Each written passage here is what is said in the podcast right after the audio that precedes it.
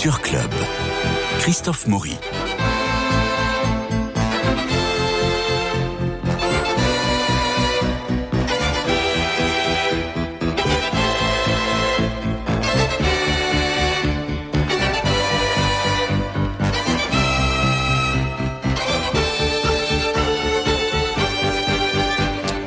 Alors d'abord, merci pour ce radiodon. C'était un week-end un peu éprouvant pour nous tous, mais ô combien satisfaisant de, nous savoir entourés, accompagnés. Alors merci à vous tous, tous les donateurs. C'est une exigence de qualité pour nous. Et la qualité, eh bien, nous allons la voir aujourd'hui. Nous allons au Bernardin. Tiens, ça fait trop longtemps que nous n'en avons pas parlé à cette antenne des Bernardins. Donc euh, Laurent Gassot s'y expose. C'est un projet que vous soutenez et accompagnez. Grégory Quenet, bonjour. Oui, bonjour. Et c'est vous, Mélina de Courcy, qui allez nous y emmener. Alors, l'exposition s'appelle Anima, je vous traduis pas, et rassemble un tas de pièces, sculptures, peintures et films, une somme mentale finalement, au sens où nous plongeons dans l'imaginaire et le regard de l'artiste lui-même. Alors d'abord, dans le cadre des présentations, Grégory Quenet, vous êtes au téléphone, vous avez la chaire Laudato aussi au Bernardin. En quoi consiste votre enseignement que vous dispensez aussi à Saint-Quentin en Yvelines, où vous êtes actuellement, ou à Sciences Po? Mais écoutez, moi je suis historien de l'environnement, professeur en histoire de l'environnement. Mais, mais c'est tout à fait nouveau comme cette discipline. en France. Ouais, c'est tout à fait nouveau. nouveau, effectivement. Alors, ça a 50 ans aux. États-Unis, mais en France, c'est encore quelque chose de tout à fait nouveau et ça consiste très simplement à raconter la façon dont la nature est pleine d'histoire humaine et l'histoire humaine est pleine de nature. Mais c'est une petite révolution de dire cela. Et c'est pour nous rendre Greta compatibles ou pour donner du sens à ceux qui nous entourent Plutôt pour donner du sens, parce que c'est une profondeur temporelle qui met à distance les questionnements du présent en permettant de les reformuler. Alors Laurent Gassot partage lui sa vie entre Paris et New York, est exposé au musée d'Orsay, au Grand Palais, au Centre Pompidou, au Palais de Tokyo, mais aussi dans le monde entier, au Japon, à Séoul, Londres, Rome, Mexico, Montréal, Washington, Sydney, Moscou, en Inde. Il est absolument partout. Comment le projet de Laurent Gassot est-il arrivé jusqu'à vous, euh, Grégory Quenet? On, on a déjà collaboré à plusieurs reprises, euh, d'abord pour euh, Soleil Double, qui était une expédition à la galerie Perrotin. J'avais fait une sorte de livret qui était des faux, his- faux historiques, une sorte de fantasme d'historien, faire des faux historiques. Et ensuite, euh, j'avais été conseiller scientifique du film qu'il avait réalisé pour le musée d'Orsay, Artificialis. Oui. C'était un film très étrange, une sorte de machine, euh, une intelligence artificielle avec des drones, des, des lidars, et réalisé pendant le confinement avec l'impossibilité de tourner en, en direct. Mhm. Et le point commun, le fil directeur qui fait le lien avec la chair, c'est l'exploration du monde. Et alors pour arriver au Bernardin, comment ça s'est passé? Les Bernardins, c'était une, une invitation que je lui ai adressée euh, lorsque les, les Bernardins m'ont confié cette euh, chaire. Et c'est une invitation très particulière dans la mesure où Grasso a, a créé pour les Bernardins. Il n'est pas arrivé avec des œuvres qu'il existait déjà. Et Oui. il a, dans un dialogue étroit avec euh, moi-même, mais aussi toutes les personnes qui sont dans l'écosystème de la Terre, euh, de la chair, pardon, euh, les théologiens, les anthropologues, les philosophes, les géologues, eh bien, il s'est nourri de cela pour concevoir une création tout à fait nouvelle. Alors on entre dans le vif du sujet, c'est le Mont Saint-Odile, c'est ça? Alors, ça- C'était son idée, ça a commencé par le Mont Saint-Odile. Il faut bien voir que dans l'encyclique Laudato aussi, vous avez cette phrase assez étrange, le cri de la terre. Oui. Et le Mont Saint-Odile, c'est un endroit où il y a des forces particulières, C'est un truc sont à la délirant. fois terrestres et spirituelles. Mais c'est oui, c'est complètement délirant parce que bon, il, il domine la plaine d'Alsace. Il a trois caractéristiques de ce que j'ai retenu en tout cas dans le merveilleux catalogue qui a été édité chez Gallimard. On a une adoration perpétuelle depuis le 19e siècle. On a une région traversée par de puissants courants cosmotelluriques. Et puis on a ce mur païen qui s'étend sur 11 km dans la forêt et qui entoure le monstre. Finalement, ça fait beaucoup d'éléments qui pourraient provoquer une mystérieuse catastrophe aéronautique, non?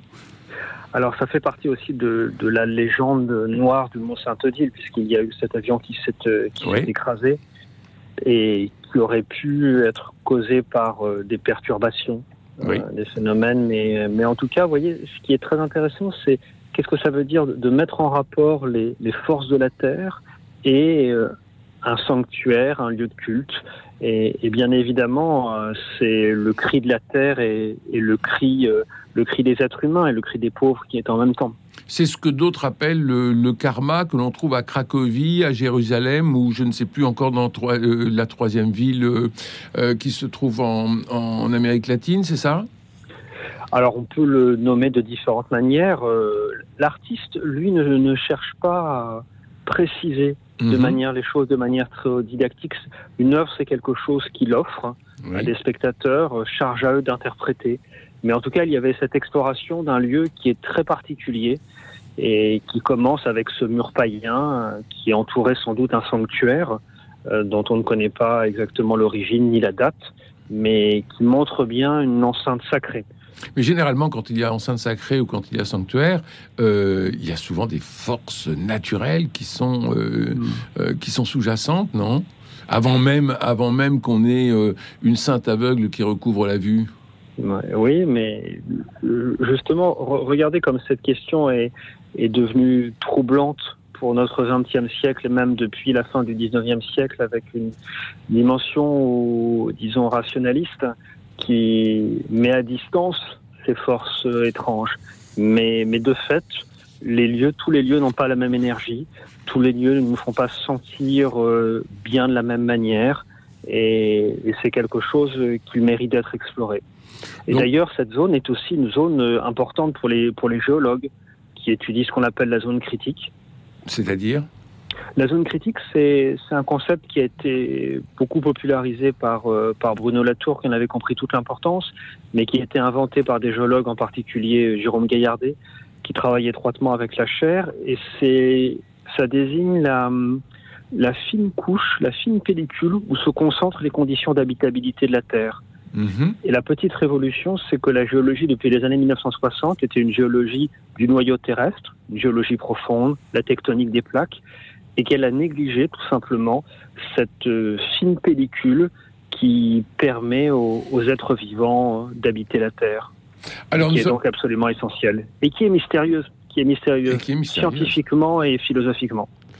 Alors nous sommes dans l'émission Culture Club euh, du lundi qui parle des expositions et nous allons rentrer dans cette exposition de Laurent Grasso qui a lieu jusqu'au 19 février euh, de l'année prochaine, l'exposition Anima au Bernardin. Mélina de Courcy, qu'est-ce qui vous a fasciné dans cette exposition? Vous qui travaillez aussi au Bernardin, c'est donc, donc vous la voyez tous les jours Je la vois tous les jours. Je, suis passée plusieurs fois voir le film. Alors pour préciser pour nos auditeurs, oui, parce qu'il y a un film euh, aussi. Nous entrons dans cette grande nef que les gens connaissent, mmh. euh, qui est un lieu de déambulation et de rencontre. Ici, elle est investie pour partie par l'exposition. Tout à fait à gauche, par une énorme tête de chouette, et je commence par ça parce que je voudrais pas l'oublier, mhm. euh, de grande dimension, qui s'appelle Minerva, hein, la chouette, l'emblème de la chouette, euh, qui est en onyx, 1m20 hein, de hauteur, elle est, elle est éclairée de LED de l'intérieur, donc c'est une, une chouette dont les deux yeux ouverts nous, nous observent, voilà.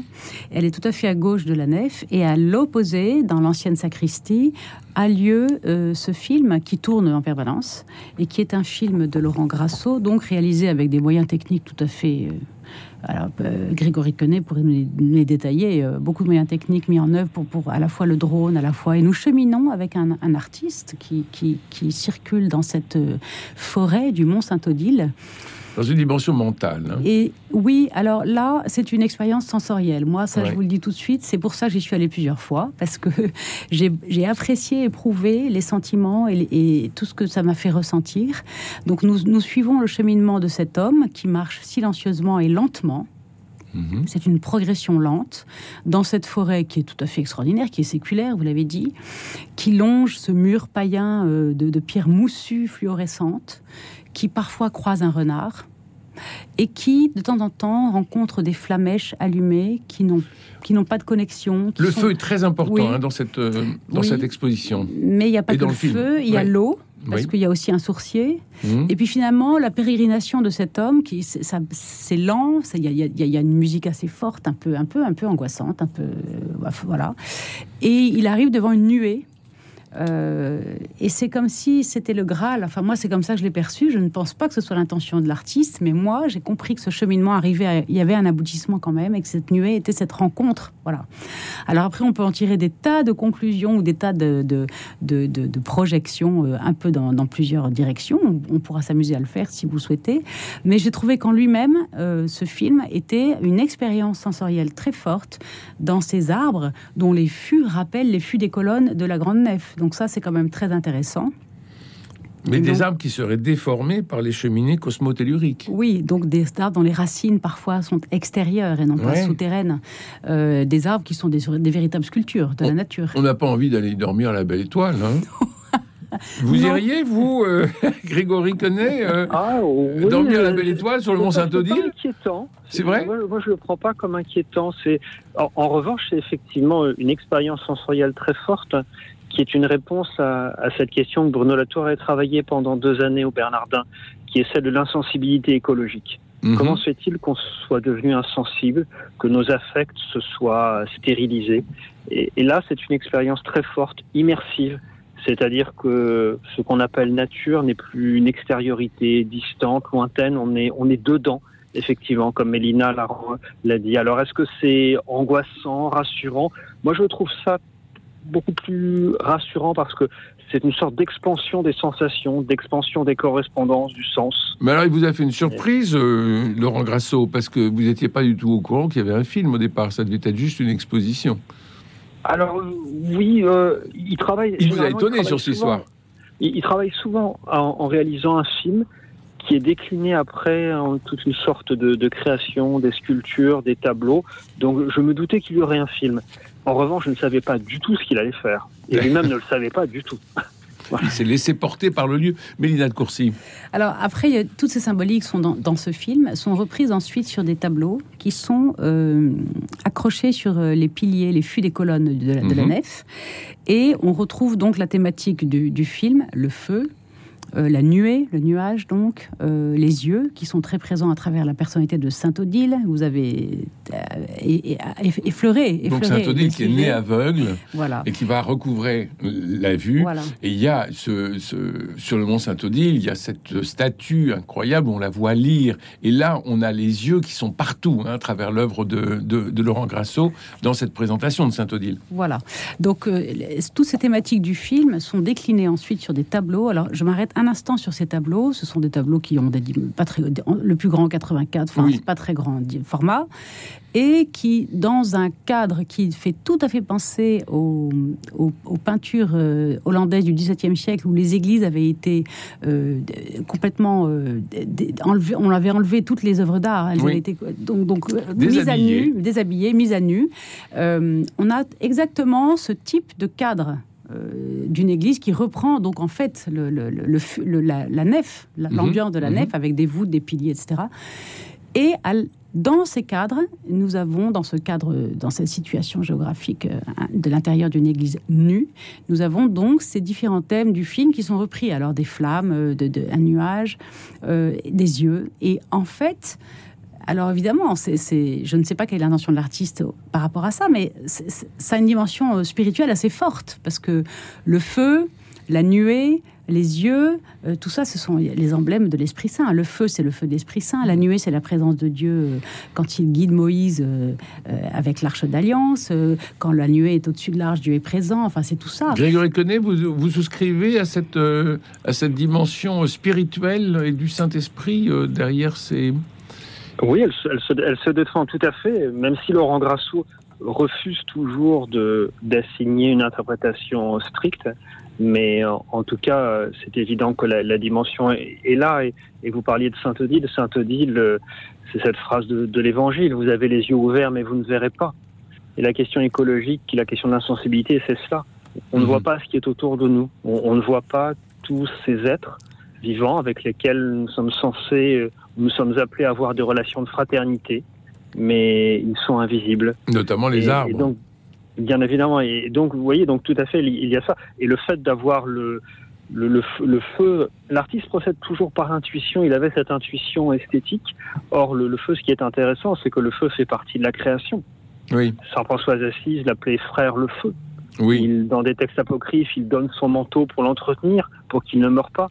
Mais le feu, c'est aussi la destruction, c'est traumatique, euh, la fascination pour la catastrophe et la régénération. Et Donc c'est vraiment toute cette polysémie, mais qui installe la, les différents éléments qui font le monde et qui montre son parfait équilibre. Euh, euh, Mélina, pardon. Alors, il y a aussi, euh, face à cette chouette hein, dont je vous ai parlé au mmh. début, la, sculpture. Qui s'appelle Anima, justement, qui, est, le, qui, est, le, clou du scénario, enfin, qui est le clou de l'exposition. Et nous, nous trouvons une sculpture en bronze d'un mètre trente, hein, grandeur nature, d'un enfant, les yeux clos, faire, euh, portant un renard dans les bras. Est-ce le renard de ce film qui a échu dans les bras de cet enfant? L'aurait-il mhm. capturé? En tout cas, ce qui est, est le renard le petit prince? Voilà. Moi, c'est comme ça que je l'ai vu. Hein. bien sûr, mais je pense que Laurent Grasso euh, ouvre un, prisme très large à, mhm. notre, à notre capacité de, projeter ce qu'on a envie de voir et ce qui est possible de voir. Mais euh, ce qui est intéressant, c'est que cet enfant, moi, je l'ai vu comme l'innocence. Oui. Et l'innocence, souvent, est, proche des choses de la nature parce qu'elle sait les regarder, justement. Mhm. Et on parlait des yeux ouverts et des yeux fermés. Il a les yeux fermés. Est-ce que c'est parce que cet enfant aurait une capacité d'intériorité et donc de relation avec la nature Ou d'intégration voilà, et que l'homme, lui, n'a plus. Alors, c'était des questions ouvertes, hein, tout ça. Peut-être que Grégory Quenet peut nous, peut nous donner des, des pistes de réflexion par rapport à ça. Euh, l'enfant, c'est aussi une figure de l'admoniteur c'est une figure classique de la peinture, c'est-à-dire celui qui, qui nous regarde et qui, qui nous met face à, face à la peinture et face à nos responsabilités en quelque sorte. Euh, effectivement, il a les yeux clos et, sa disposition est très importante puisqu'il est devant la porte. Derrière, il y a le film. Et, et, ce film qui est processuel avec des effets visuels très, très particuliers qui, grâce à l'utilisation du lidar, qui est le radar laser que le Grasso a utilisé comme une caméra, ce qui est peu fréquent et qui donne l'impression de relief, qui fait apparaître la structure des choses. Et donc on a l'impression que le film sort et déborde de cette mhm. porte, tout à fait. dans le dos de cet enfant, et envahit la nef, mhm. ce qui est un magnifique exemple de la façon dont on peut culturellement transformer et changer de civilisation, parce que cette nef du XIIIe siècle, eh bien, on peut l'habiter avec tout un tas d'éléments qui, pour les, qui n'y étaient pas au départ. On peut la rendre vivante. Et, et c'est un magnifique exemple de la façon dont on peut mettre en mouvement une société, une civilisation qui se pense bloquée ou qui a du mal à renouveler ses imaginaires. C'est aussi le miracle de cette architecture qui permet justement de, d'absorber pour mieux, pour mieux le, le magnifier toute, toute œuvre d'art qui pourrait s'y inscrire. Et je, dois dire que au départ de l'imaginaire de, de Grasso pour les Bernardins, c'était une visite avec Bertrand de Fédot qui avait qui s'est occupé de toute la restauration du, du, collège des Bernardins et il avait été fasciné par l'explication de la consolidation du bâtiment qui a consisté à soulever les piliers du cellier pour planter dessous des, des tiges de fer qui s'enfoncent jusqu'à 30 mètres dans le sol. Et donc très précisément, ça veut dire que les forces de la terre traversent ces piliers. Et ce qui fait la beauté de cette architecture, et, qu'on connaisse ou pas ce détail technique, on, ressent qu'il y a des forces très particulières dans cette, dans cette nef. Oui, oui, et c'est ce qui en fait, euh, c'est ce qui en fait à la fois sa spiritualité et son étrangeté aussi, parce que euh, c'est un lieu aussi très étrange au sens où euh, il faut, je dirais qu'il faut l'apprivoiser pour y rentrer et s'y sentir bien.